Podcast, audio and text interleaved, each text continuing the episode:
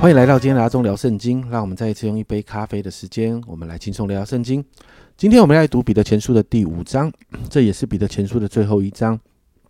在一到十一节是彼得在给受苦的教会的勉励哦。那一到四节勉励这些做长老的，那这些长老就是教会中被赋予权柄带领教会的人。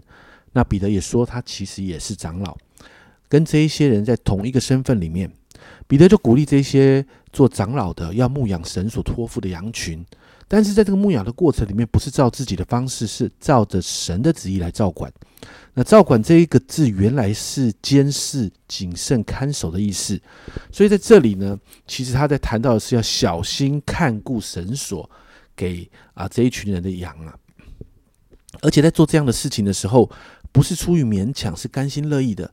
更不是有那种贪财的心哦，想要从这些关系当中获取利益。那也不是用狭制的方式来管理，而是成为榜样，让人家来学习。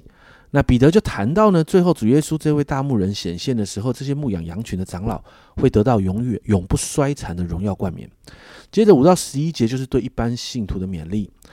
年幼的要顺服年长的，众人学习以谦卑束腰，彼此顺服。因为神阻挡骄傲的人，赐恩给谦卑的人；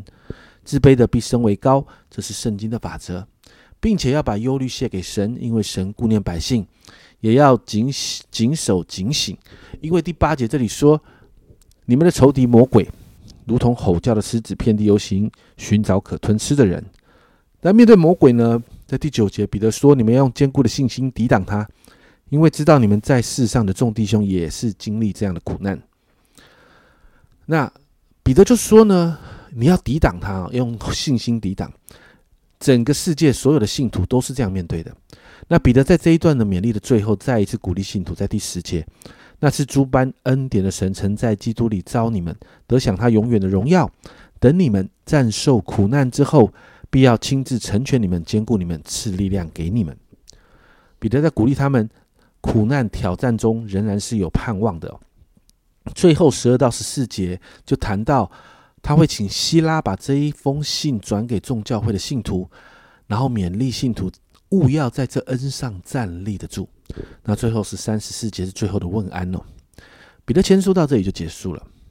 在彼得前书的最后一章，我们看到彼得最后的鼓励是给这一群牧养群羊的长老，因为这一群人呢是影响教会最大的人。并且我们也看到，在这个盼望的基础上面，彼得也鼓励所有信徒不需要忧虑，要持续学习，活出神的法则，带着信心面对许多的苦难跟恶者的攻击。彼得谈到一定会过去的，而且也会得胜，因为神全然掌权，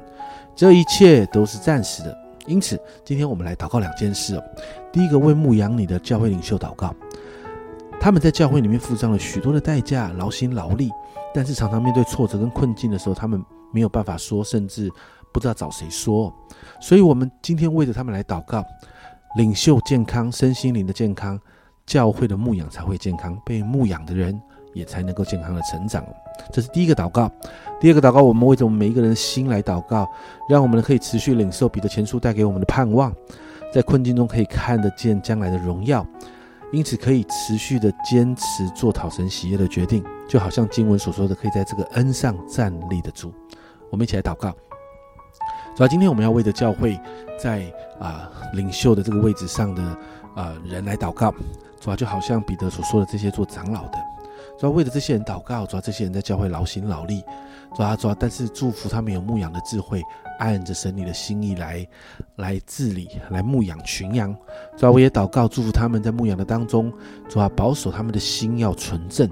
主要在牧养的当中帮助他们真的看见神你的心意。明白神你的带领，主要让他们身心灵都健康，所需用的都充足，好让他们在健康的当中牧养教会，所有被牧养的人健康的成长。主要我也祷告，主要让彼得前书所带来的盼望放在我们每一个人的心里面，主要让我们在困境当中看得见将来的荣耀，主要让我们在困境当中持续的可以坚持做对的决定，好让我们真的可以站立的稳，直到你再来的日子。谢谢主，这样祷告奉耶稣基督的圣名求。阿门，家人们，让我们带着盼望在恩典中站立，而且我们常常学习为牧羊里的领袖祷告，然后我们的心里要常常存着那个对主的盼望，因为这个盼望会帮助我们继续往前走。这是阿忠聊圣经今天的分享，阿忠聊圣经，我们明天见。